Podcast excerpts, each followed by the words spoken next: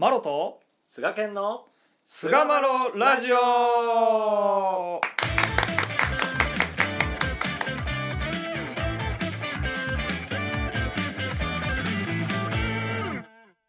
さあそれでは始まりました。第464回菅マロラジオ。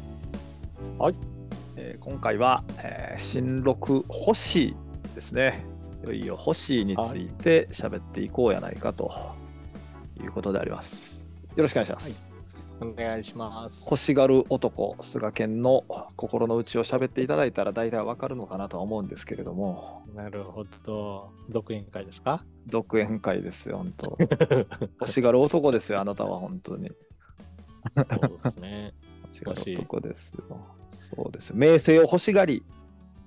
うん。金を欲しがり。うん。承認を欲しがり。欲しがる男っす欲しがりマスター菅健に聞いていけたらええなとは思うんですけれども。まああのそれはそれとてですね。うん。えーまあ、結局ね、その1回目とか2回目、1回目やったかな、に喋ってたように、はいはい。その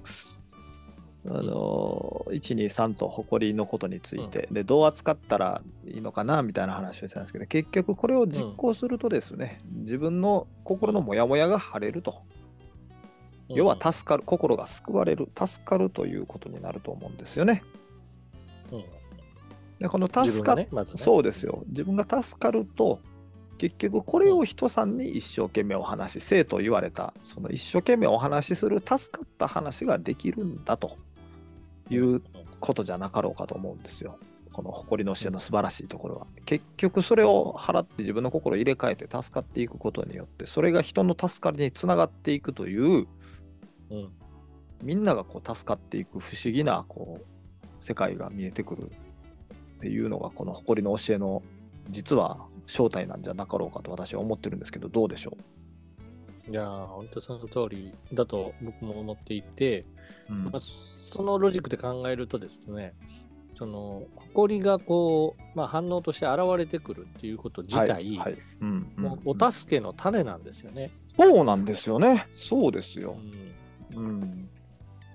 その感情にこう振り回されてしまうっていうことって、うんうんね、やっぱこう、あると思うんですよ。はいはい。特別なことがなくても、なんかもう、もやもやでいっぱいになってしまったりとか、あるあるそんなことは。腹が立って、腹が立ってもう、どう、どうしたらいいのかわからないみたいなね、子供とか見てるのもああったりするんですけど、うん。でもそれは、こう、後々のやっぱり話の題になる、まあ、お助けの題にもなる出来事なのかなと受け止めることができるんじゃないかな、お道の人はって思いますね。そうですよね結局ねうん。でまたその人助けになっていって自分が助かるという助けのループにこう入っていけるっていうのが、一つこのあの誇りの教えを実行していくとうん、うん。あのしっかりとこう理解して深めて、えーやっていったらっていうことだとは思うんですよね。その上で、そうですね。う。うんん今回はその星からですね、うん。えー一つずつ掘り進めようというところでですね、早速いきたいと思うんですけれども、はいえーここからこう全般を通して、ううんんまあ何度も言っておりますけれども基本とするうー解き分けは辻中作先生が親様に押し込みいただかれた誇りの解き分けであると、これがはい。基本でありますよと。いうところですね、人間は、うん。それを、まあ、我々は、まあ、基本に据えたということですよね。捨てたということです。まずね。うん。はい。で、はい。えーはい。親様に直接押し込みいただかれた、まあ、よりこう現役に近い現役のうん。お話であると。重要人間は神のご守護で体重要を叶うことを知らずに我がまま我が物という心から8つの心違いがあります。これ誇りと諭してもらいましたという前置きを言われてそしてこちらはよろしいなれどもこちらは誇りだというふうに分かりやすく解き分けられた。で、えーまあ、前回僕はこう思うんですとお話しさせていただいたのはもやもやしたのが誇りの部分であってそれをこれはよろしいなれだというふうに転換していくのがいいんじゃないかなと分かりやすいんちゃうかなということをまあお話しさせていただいた、えー今回は星の部分なんですけれどもえ欲しいというは単性して値を出して欲しいはよろしいなれど値を出さずして欲しがるは誇り。商法なれば身を働いて儲けるがよろしいなれど働かずして儲けるが誇りとうん。要は欲しいはいいんだよと。うんただ値を出して欲しがるのはまあいいんだよと。うん値を出さずに欲しがろうとしたらこれが誇りになるんですよというめちゃくちゃシンプルなあれですよね。そうですね。はい。一緒に、うん。仕事でお金儲けしたいのであればしっかり身を働いて儲けるのはいいんだよと。働かず、働いてないのに欲しがるのが誇りになるんですよと。まあ、もう本当にね、すごくシンプルな、えー教えかなと思うんですよね。すごくシンプルですね。うん。あのーそう、えっ、と、欲しいっていう心遣いですけど、うんあのそもそもなんですけど、うんあのなんで欲しいなん欲しいからなんて思ってるご意見がなんかありそうまあ気がなるほどしするなって、今ちょっと振り返って思ったんですけどなるほど、なるほど。はいはい。これ8つの誇りの解き分けは今は欲しい欲しい、えー憎い可愛い恨み腹立ち欲高慢が多分今のお解き分けの順番になってると思うんですけど、うんまあ、辻中作先生がおられた時代は、えー欲しい欲しい可愛い憎い恨み腹立ち欲高慢っていう順番で解き分けられていたんですよね。うん。はい。うん。まあその順番で、まあ今回は進めていこうかな。まあ辻中作先生のお解き分けを、まあ真にやっていくんでっていうところで、忠忠実にやっていこうということですね。そこ忠実、忠実にやっていこうというはいことです。はい、補足でした。はい。まあそういうことですわ。はいでまああ単性して欲しがったらよろしいと。だから欲しいときは単性しろと。値を出して欲しがれと。うんそれだけのことなんですけどね、はい結局。そうですね。はい。でまあ要はこれで多分モヤモヤするって言ったら何もしてなくて欲しがってて、その通りにいかへんからモヤモヤしてるっていうこれだけの非常にシンプルなこう誇りになっちゃうかなと。うんうんうんうん。そらうん全く何もせえへんと。うん欲しがってそれが当たり前になってもらえへんもやもやするってまあそれは誇りになるやろうなっていうまあそういうことかなと思うんですけど、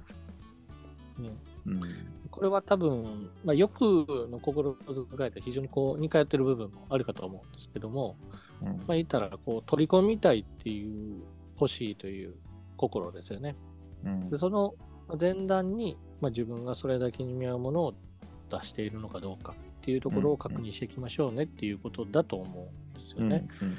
で、この欲しいっていう気持ちをただただ、ね、暴走させてしまうと、やっぱりこれ不足というところにつながっていくということなのかなとうん思うんですね。あのうんまあ、今回、まあ、信者のしおりをちょっと参考に挙げさせてもらおうかなと思うんですが、うん。まあ、信者のしおりの中でも、やつの誇りの解き分けがありまして、まあ、中作先生の解き分けを、まあ、ベースにしてるようなあー匂いがすごくするわけなんですけども、うん。そこではですね、欲しいというは、文献に過ぎざるものを欲しいと思い、値を出さずに欲しいと思い、人のものを見て欲しいと思い、すべて我が身分を思わず、堪能せずして欲しい欲しいという心が誇りでありますというように、えー説明されるんですけども、まあ、これ、ベースになっているのはあの成分委員うんえーうん。大元にして作られてありますので、はいまあ、これはもう結局辻中作先生とズブズブの関係だった諸井正一さんのうん。書き記されたものなんで、すごい影響が同じように受けられた方なのかなというふうにうん。思います。うん。まあ、ここにやっぱあの堪能せずしてっていう言葉が出てくるので、やっぱりこの反対になってくるっていうのは、やっぱり不足ということになってくるのかなとまあそうだろうね。うん。うん思います。で、僕は、えーこの信者しおりのの8つの誇りの後ろにですね、誠真実という、えー、章立てがあって、そこでですね、ううんん、誠の働きということが、まあ、大切であるということが解き分けられるんですね。でそれが8つの誇りの解き分けとこう重なる形で、まあ、ベースにしながら解き分けられているわけなんです。うんうんえまあ、8つの誇りを、まあ、言ったら自分が、まあ、心を入れ替えていくための教えですですけども、うん。うん。自分の心にこの誇りがつかないように、まあ、あの努力するだけではなくて人にもこの誇りをつけさせぬように、まあ、あのすることも解き分けられていて、えーちょっと、まあ、読んでみますとまず己が欲しいものならば人も欲しいに違いないと人に欲しいという誇りをつけさせまいと思えば我が物も分けさせていただくようにし一つのものは半分分けても誇りの誇りを欲しいの誇りをつけさせぬようにするのが真実誠の働きですというようにこう説明されるんですよね。うんうんこの誇りの中、まあ、欲しいという心を解いた後にですね、それを人様にもつけないように歩ましてもらう。その努力の一つが、まあ、人、自分が欲しいと思っているものは、あ、これはきっと人も欲しいに思うに違いないから、まあ、それ少しでも分けさせていただこうという、まあ、そういう努力をさせてもらうことが、こう真実誠の働きですよと解き分けられるわけですよね。うん。なんかこの8つの誇りの解き分けと誠真実を見てると、私はやっぱこの親様の通られた道っていうのが、まさにこれを忠実に歩んでおられるんじゃないかなとうん思うんですよね。お与えいただいたものをですね、親様がこう分けてですね、あの、より集った信者に分け与えられているっていう様子なんかもなんか、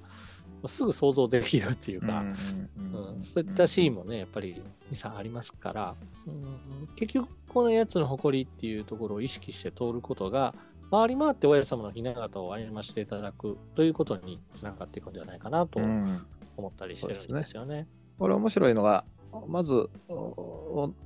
自分が欲しいと思ったら人も欲しいに違いないというね。自分の心をまず掘るっていうところからスタートしてるっていうのが面白いよね、うん。面白いですね。ううん。ん自分が実行せへんかったら人のことも分からんっていうところではあると思うねんけどね、うんうん、前回のその取説の話でもそういう話でしたもんね。そうですね結局自分の心っていうのをしっかりと見つめる。うんまあ、それがゆえに人の心を扱うことができるっていうところにこう進んでいけると。人のことばっかりやっとったら本当のところは見えてこないのかもしれないですね、ああ、うん、人のことも大切やしけどあのうん自分の心が分かってたらねやっぱり偉そうに人のこと言えなくなってくるしさ、そんな偉そうな人間じゃないっていうのは自分で分かってくるやんなんか。はい。そうなってききた時にさなんか人を責めるような心よりも、うん。まあそれは出ないことはないかもしれんけどそれ以上にねなんか慈しむ心っていうのが出てきたりするやんなんか、まあ、お互い人間だしねっていう気持ちになってくるしさ、うん。うん。大前提として、その誇りが出てきたときに、反応ですから受け止めてあげるっていうことは大事ですよね。そうですよね。それをやっぱり否定してしまったら、もうなんか前に進めないような気が、個人的にはしてますけど。まあそれは自分の心に対してもそうやろな。反応として、まあ、そういう心出てきたなっていうね。うんそれをできるようになって人人のことも受け止めれるようになったらね、うんうん。もっと優しい世界になっていったりするのかなと思ったりしますけどね。そうですね。うんやっぱり大事なのは、こう、人に求める心から、その足りない部分を自分が何をさせていただけるかっていうところにこう切り替えていくっていうのが、うんまあ僕は結構この欲しいのなるほ心どね。遣いという部分はいは大事なポイントになるかなというふうになるほど思って。ます。なるほど。まあこれは、あの値を出さずして、えー求める心。まあこれが誇りの心であろうというところから、うんじゃあ欲しがること自体は悪くないので、うん。あのそれに見合った値を出してですね身を働かして欲しがりましょうと、そして、えー自分の欲しいの心を向き合った時にはあ人様の欲しがる心も分かってくるので自分があるものは半分でも分けさせていただいて相手に誇りをつけさせないという人を助ける心といいますか、まあ、そういう心をこう働かせていくというところがですね、えー、星の誇りに対処していくとかよりいい方向に心入れ替えていく心の働かせ方ではなかろうかというところでですね、えー、新録星を終わりにいたしたいと思います。はい。どうもありがとうございました。ありがとうございました。